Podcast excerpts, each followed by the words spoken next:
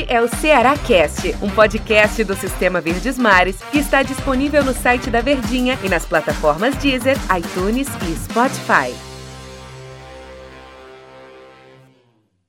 Fala, meus amigos! Mais um podcast aqui do Sistema Verdes Mares de Comunicação, o Ceará Cast. E o meu convidado hoje para bater um papo, um papo que não vai ser muito legal não para o torcedor do Ceará, né? O vovô perdeu o título estadual para o maior rival. Fortaleza é campeão estadual. O Ceará não conseguiu vencer o seu adversário na Arena Castelão. empate em 0 a 0 acabou dando título ao time de melhor campanha, né?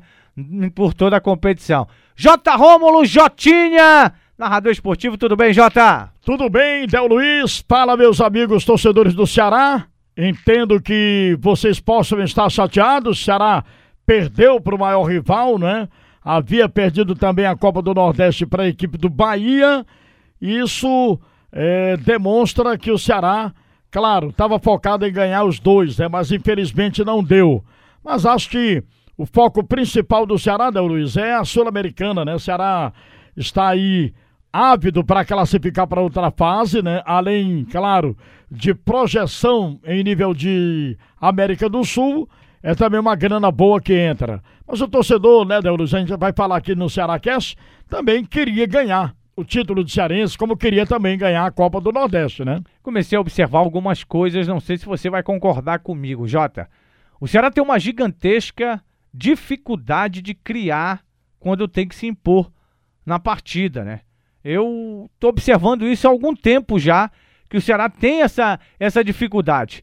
E aí eu vou trazer para o clássico. O Ceará precisava vencer o jogo, precisava se impor, conquistar o resultado positivo. Qual foi a grande defesa que o Felipe Alves fez? Nenhuma. O Ceará agrediu realmente o adversário? Não. Eu, pressão. Você concorda assim, comigo que ele tem essa dificuldade? Concordo, sim, Del. Isso você frisou bem. Não é de agora, né? De algum tempo já.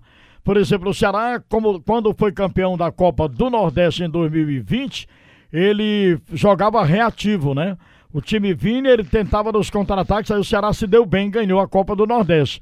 Quando agora ele tem mais jogadores bons, né, mais assim, nível técnico, e tem que propor o jogo, realmente ele não sabe. Até parece que o Ceará não sabe realmente propor o jogo, ele só sabe jogar no reativo.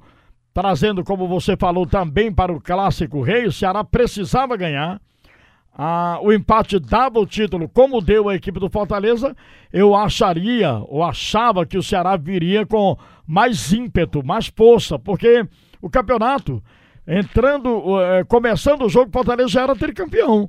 Então o Ceará não tinha muito, muito o que perder, era tentar refazer e, e buscar realmente o resultado de vitória para tentar tirar o título da equipe do Fortaleza, evitar o título de tricampeão da equipe do Fortaleza. Mas não se ouve isso. Teve uma pressão no segundo tempo, foi uma pressão assim, é, tipo assim, não tão objetiva, né?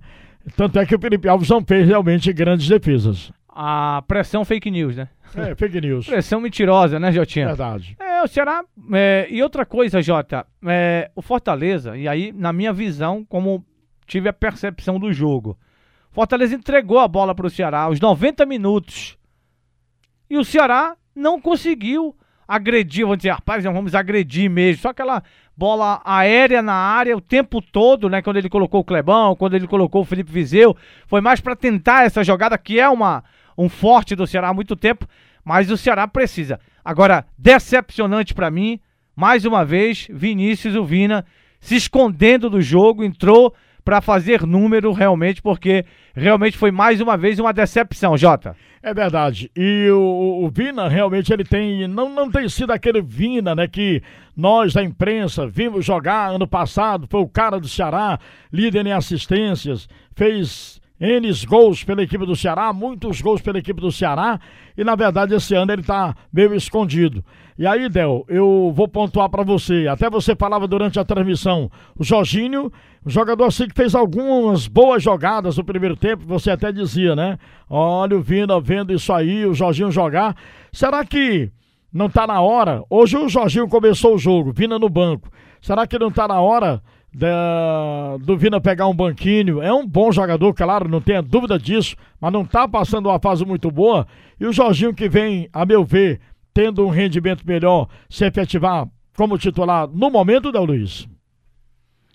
O Jorginho vem buscando titularidade. Outra situação que, eu, que você, quando fala de titularidade, Jota, nesse time, Saulo Mineiro, cara.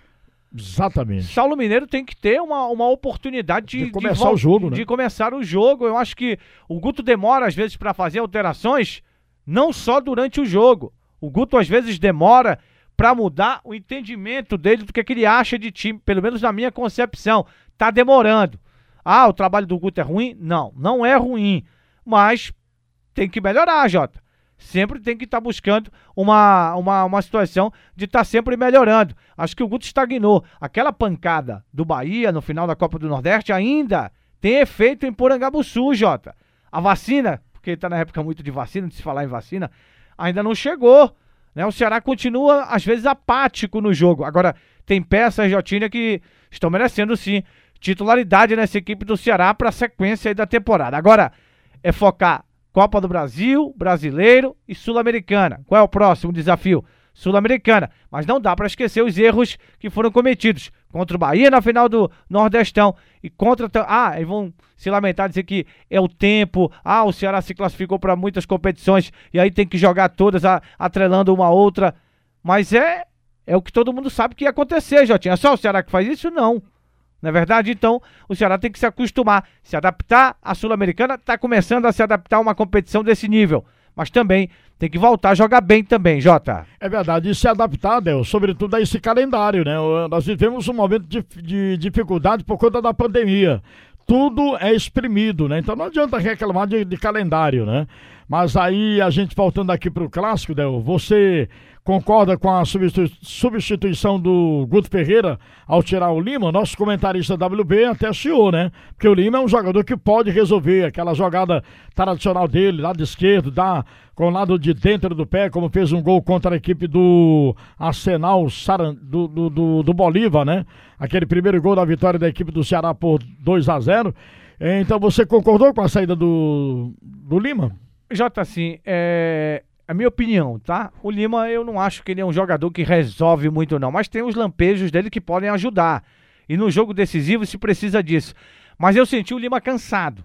E aí eu acho que foi uma opção do Guto de dar, de colocar um jogador que tivesse com um gás, beleza, né? Eu acho que foi isso que o Guto pensou em relação ao Lima. Agora que ele tem esses lampejos, ele tem aquela jogada que pode desequilibrar, que pode abrir um espaço, que ele pode servir um companheiro, ele arremata bem, ele consegue fazer gols, não só aquele gol, mas se a gente for lembrar um pouco atrás, até contra o próprio Fortaleza também, o Lima já marcou, então mas eu acho que foi uma questão de cansaço e foi uma visão tática do Guto de colocar os jogadores, como eu disse ainda há pouco, mais altos para poder aproveitar a bola aérea, que é um ponto forte do Ceará e vencendo nesta na, temporada passada e nesse ano. Não uma situação de que o Lima realmente estava atrapalhando, estava mal.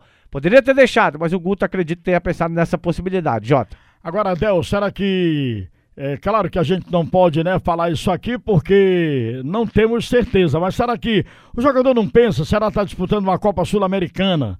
E será que o foco dele, o pensamento é jogar para classificar o Ceará para uma outra fase que dá uma visibilidade também maior aos jogadores? Será que não, não tirou um pouco o um foco aí da, da decisão do Campeonato Cearense? Essa próxima partida que o Ceará vai ter contra o Jorge Wilson, com a possibilidade, dependendo só dele, de classificar para outra fase da Sul-Americana, Del? Eu acho assim, Jota, profissional tem que estar tá jogando sempre em alto nível, né? O grupo do Ceará é um grupo muito forte, né, Jotinha?